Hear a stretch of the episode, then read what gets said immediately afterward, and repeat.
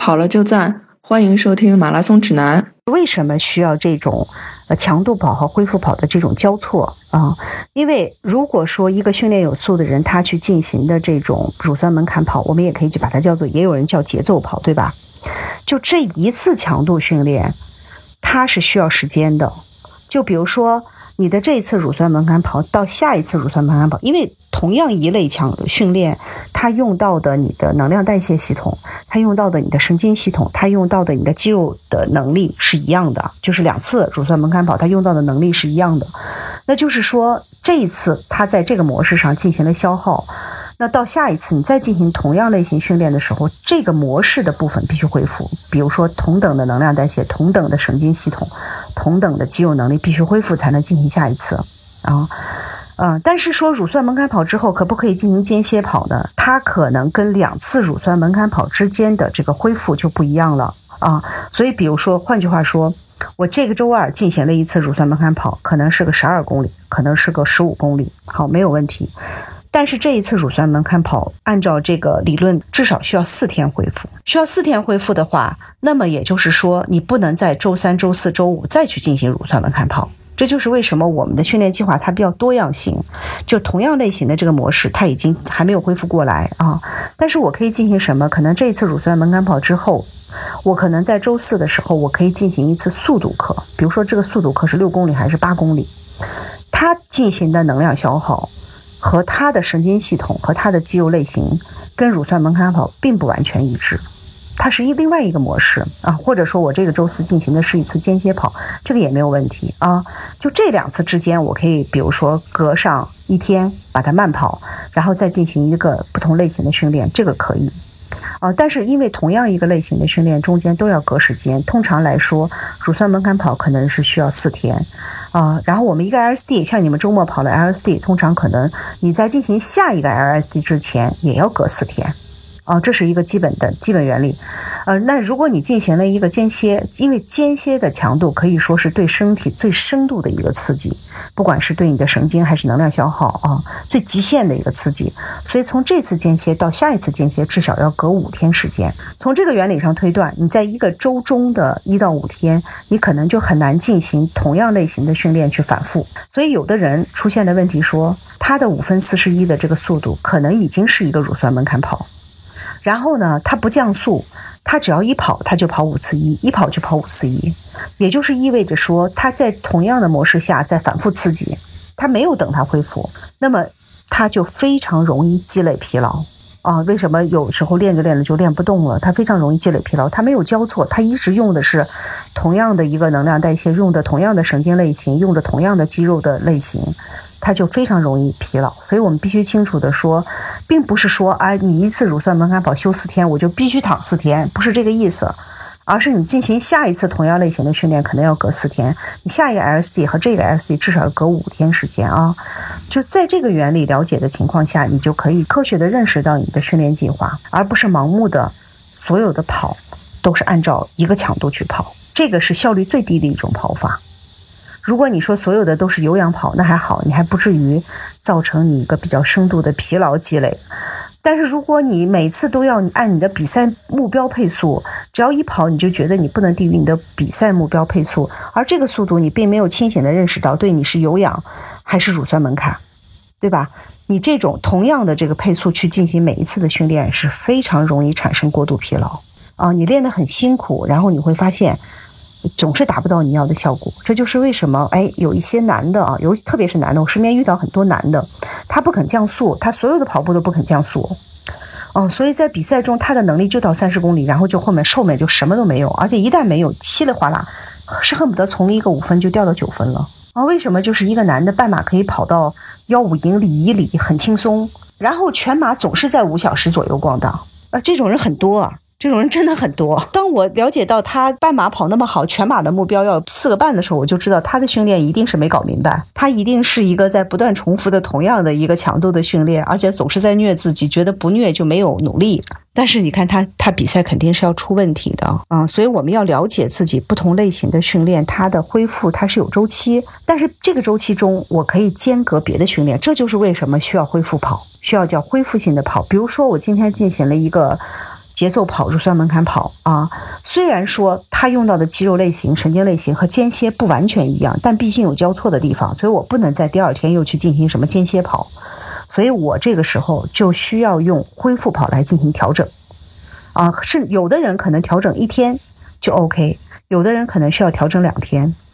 这就是需要你发现你自己身体的承受能力，训练水平越高的人，他调整的时间越短，但是他也不能马上去进行同样类型的训练，他要去换一种方式。感谢大家收听《马拉松指南》，我们的节目每周三播出，在各大播客客户端搜索“马拉松指南”都可以收听。我们的主播呢也都有自己的微博，我的微博是。艾特段威喜欢阳光很好。我的微博是孙飞 runner，我的微博就是我的名字石春健。我们节目的微博、微信都是艾特马拉松指南播客，欢迎大家关注。我们下周三见。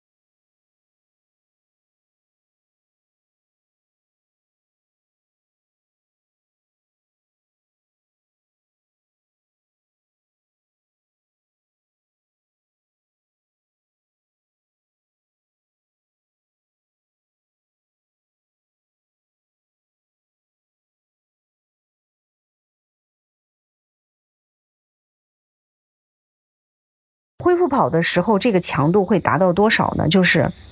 基本上，呃，如果说你自己，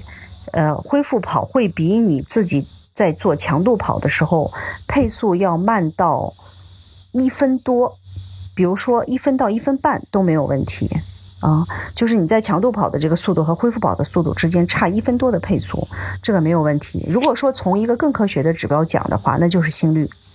我们强度跑的心率会顶到，比如说百分之七十五到八十五，间歇的时候甚至是到百分之九十五，会把心率顶上去。但是恢复跑的时候，一定是在百分之七十五以下，就这个心率就会在百分之七十五以下。通常我们说简易来说，那就是一个幺三零左右的心率。都 OK，幺二零到幺三零我去做恢复跑，对吧？然后可能是幺四零到幺五零我去做有氧跑，就是对一个训练的人来说，我就把心率也降下来，然后把这个配速安排比你的跑强度慢。比如说我强度跑，如果我是五分二十，那么我的这个恢复跑我会跑到六分四十到七分都没问题，嗯，都没有问题。就是它恢复的时候一定要把它降下来。那么，有的人他能够顶住这这一周的强度，他也会在周中去做一个背靠背的这么一个训练。比如说，他周二跑了一个强度，周三他仍然跑一个强度，啊，但接下来他会调整周四周五的恢复。嗯，嗯，这个是什么原因？就是因为我们知道强度跑之后都需要大概四天的一个休息时间。那这样呢，他如果周三把这个强度跑跑完，他到周日就可以去跑一个 LSD。还有在比赛周也是这样，比如说我周日的马拉松赛，那我这一周有的人他为了出成绩的话，他这一周不会都调整的，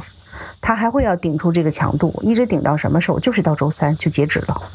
就是比如说，他周一可能调，他上一周的训练完全还是按照计划进行，他周一调整了一下，周二可能有一个，比如说乳酸门槛跑啊，节奏跑，周三他可能还会做一个短的间歇，或者是速度跑，然后这个时候呢，从周三的早晨到周日的早晨就有四天的时间，他会用这四天的时间，就中间的三天去调整，对吧？然后到周日的早晨去跑，有人这样。还有一种就是有的人就是说我平时没时间跑步，我就是周靠周六周日去顶，或者说我平时如果上强度，我恨不得睡一天，我怎么工作？我就靠周六周日。那也有人就是周六周日做一个背靠背的强度训练，比如说你们昨天跑了一个二十一，有人是连跑两个半马的，也有人的做法就是前一天我周六跑一个十五公里，周日跑一个三十公里。啊，就是把这个训练量大部分顶到周六周日，那这种情况下，你的周一周二就要去做恢复跑或者是休息，周三可能做一个适当的哎九十分钟跑啊，或者是节奏跑都没问题，然后周四周五又休息，就是你必须拿出足够的时间去做恢复跑。啊，基本上，如果如果中间歇两天的话，可能有一天叫恢复跑，有一天叫有氧跑，就有一天强度会很低，低到一百一、一百二的心率，有一天可能我的心率就是一百三、一百四，去做一个有氧，就是这这种都是必须要有的。反正遇到的大量的跑者是舍不得降速的，还有就是说他不太清楚该怎么降，他就是强度之间没有差异。但是这个对于初跑者、手马者，你做有氧跑就 OK 了。但即便有氧跑，你也有什么时候该跑休。什么时候该跑，对吧？该停的时候也是要停的，嗯。而且其实我们的比赛配速，我们的 LSD 的配速，我们上周上周我讲过了，比比赛配速其实是低的，嗯。不要总觉得说，哎呀，总有一种误区，说我平时都跑不到这个速度，我比赛怎么办？但是你别忘了，就是你平时的这个强度是在积累中，其实你的身体一直是处于一个在不断上强度的过程。啊，那但是呢，到了这个比赛前，我们通常会有一个三周的逐渐的减量。就这三周，你的身体其实总体是处于恢复期。虽然你还在训练，但是因为你比之前的大强度已经逐渐在往下减，所以身体总体处于一个恢复期。刚才段威也说过，恢复就是提高。所以通过这三周的调整，你其实应该有了一个特别好的，比如说糖原储备，然后神经系统。能量代谢、肌肉能力都恢复到了一个就是这种蓄势待发特别好的状态，所以在一场比赛中，你就可以做到比平时的训练的超水平发挥。啊，这个超水平发挥是实际上是你减量的时候让它有了一个更高的这个强度了，更高的强度的可能性。啊，这也就是为什么在一次真正的马拉松比赛中，它会之后要恢复很久的。就如果你这一次马拉松赛真的是尽力的跑出了一个强度，你可能恢复二十多天，哦，这就是说明它的这个强度实际上是完完全超过了你平时训练的。我们哪次训练也不用恢复这么多天，啊，它的距离也距离也超过了。它就是你训练那么久啊，就是为它储备的。然后到那之前再调整好、恢复好，你有一个超水平的发挥之后，就需要进行很长时间的一个调整。哦，所以你就可以这里头可以看到恢复的重要性，对吧？重要性是非常大的啊，它能够保证你在比赛的时候，甚至都会超过你平时训练的水平。这还是取决于说你整个的一个很聪明的安排。